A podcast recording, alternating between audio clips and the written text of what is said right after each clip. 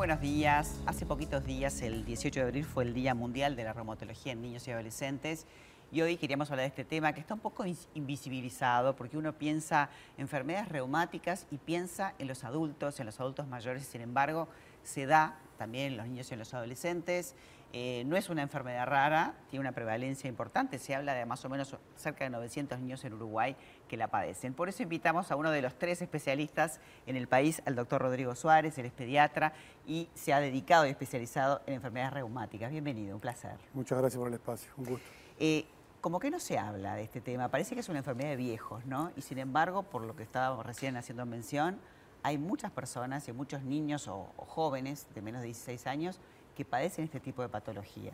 Exactamente, en realidad justamente por eso empezamos a trabajar eh, el 18 de marzo este, en esto, eh, de concientizar y de dar visibilidad, como tú decías, a patologías que son poco conocidas, que tienen cierta frecuencia. Hay algunas enfermedades dentro de la reumatología pediátrica que pueden definirse como raras, menos de, de uno en 2.000 personas, pero hay otras que son más frecuentes como tú decías, en la globalidad, uno de cada mil niños pueden tener enfermedades reumáticas, por lo tanto, que además son enfermedades que son crónicas, que pueden dejar secuelas, pero que tenemos la oportunidad que con un diagnóstico temprano y el comienzo oportuno, un tratamiento efectivo, podemos lograr frenar las enfermedades y evitar un daño mayor. No, y además yo pensaba en el estilo de vida, ¿no? Porque un niño uno piensa en que salta, corre, hace deporte y sin embargo, ahora el doctor nos va a explicar, pero te imposibilita porque son este, enfermedades que además del dolor producen inflamación.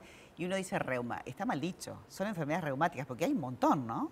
Exactamente. El concepto de reuma viene de, hace muchos años, de más de 100 años, porque antiguamente se creía que había un fluido en el cuerpo que provocaba estos síntomas. Pero bueno, es un concepto, un nombre que quedó y se fue adaptando. Las enfermedades reumáticas, tanto en niños como en adultos, son enfermedades, la mayoría de origen autoinmune, que causan inflamación, donde hay un trastorno inmune donde las propias defensas atacan nuestro cuerpo. Y una inflamación que uno piensa en las articulaciones, pero puede llegar a ser sistémica también. Exactamente. Que la artritis idiopática juvenil es la enfermedad más frecuente y que generalmente provoca inflamación en las articulaciones, en cualquier articulación del cuerpo puede afectar, y a una parte especial del ojo, lo cual es muy importante porque es menos frecuente, pero puede llegar hasta la ceguera. Wow. Y después hay otras enfermedades este, reumáticas, autoinmunes, menos frecuentes, pero como dices tú, sistémicas, o sea que pueden afectar a cualquier órgano del cuerpo y algunas que pueden ser graves realmente. Por eso eh, recién mencionaba el doctor del diagnóstico, el diagnóstico temprano. Y claro, uno va al pediatra, uno va al médico general, este, según la edad que, tiene el paciente, pero a veces la derivación cuesta, ¿no? y, es importante llegar a un estadio temprano de esta patología. Exactamente, muchas veces nos pasa que nos llegan pacientes con seis meses, un año, dos años o más incluso, sin diagnóstico, de quejas, de dolores. Los padres interpretan, se golpeó, corrió, eh, corrió, jugó al fútbol, saltó, le duele un poquito, pero después le duele de vuelta y repite.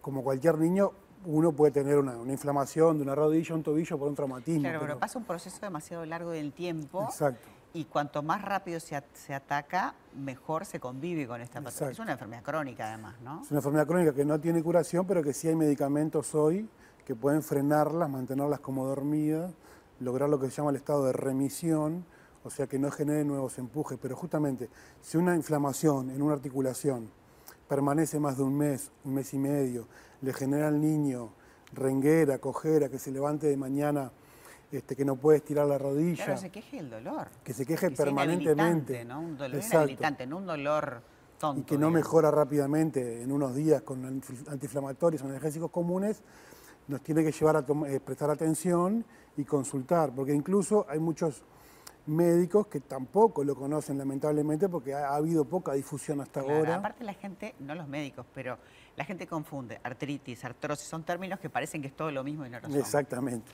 La artrosis es una enfermedad más degenerativa por, el desgaste de la el edad. Paso del tiempo, digamos. Exacto.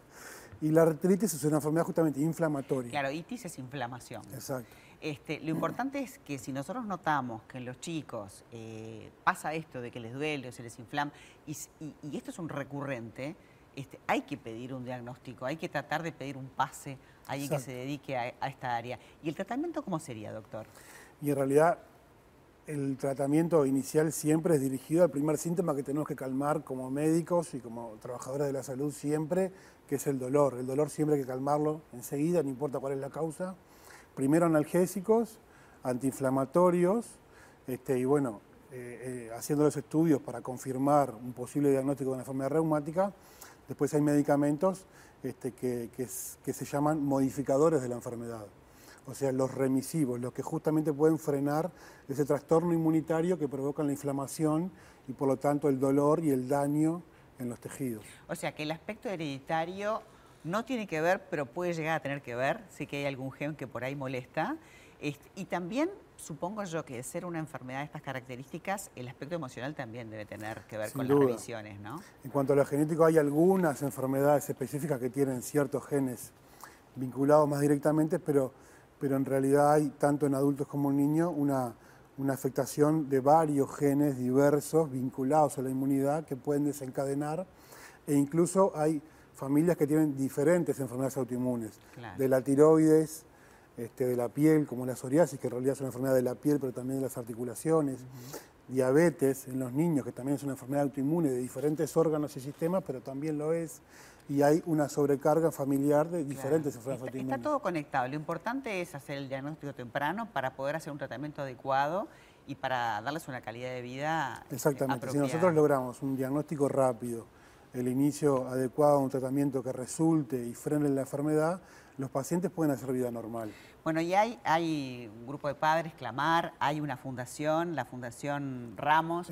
que trabaja muchísimo, Herrera Ramos, ahí está. Hay mucha información en internet, así que si, si querés este, aportar, ayudar y apoyar, puedes hacerlo porque esto es, no, se puede invisibilizar. Esto es algo que, tenemos que conocer. Nos encantó tenerte, Rodrigo. Muchísimas, gracias por, el espacio. Un placer. Igualmente.